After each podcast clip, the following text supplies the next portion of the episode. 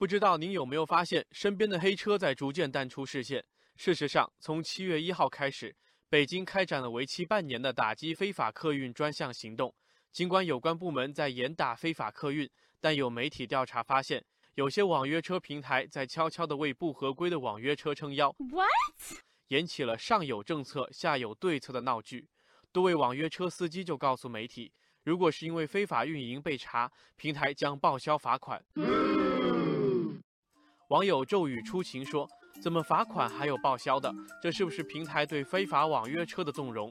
网友行云流水留言说：“非法网约车扰乱市场秩序，网约车平台在后面撑腰也是跟着添乱，不能唯利是图，没底线。”网友月夜星辉说：“如果这样的话，处罚就是形同虚设，没有起到真正的规范作用。”因此，不少网友建议查黑车棒子不能只打在司机身上。网友平静如水说：“如果网约车违法了，说明平台在管理机制上有问题，是不是可以直接处罚平台，从订单分发的终端上就进行治理？”网友麦田守望也说：“网约车平台不妨下一番功夫，查看车辆和车主的注册信息，核实是不是证照齐全。”网友小桥流水建言：大数据时代，网约车平台派车的时候就要自动过滤掉没有手续的司机，而借助导航系统找到非法车辆的司机也很方便。打击非法客运可以依靠高科技手段，从而代替简单的处罚。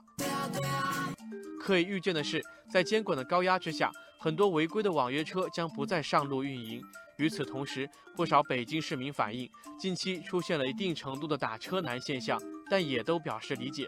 网友一叶知秋说：“肯定要支持严格的网约车政策，对于乘客来说是出行安全的保障，所以多等一会儿车能够接受。”网友细品岁月说：“这次严打对乘客来说意味着叫车难度上升，对于平台来说意味着服务能力下降。这个矛盾，各大平台都应该找到解决的办法。”在这个过程当中，守住对大众出行安全的底线，毋庸置疑。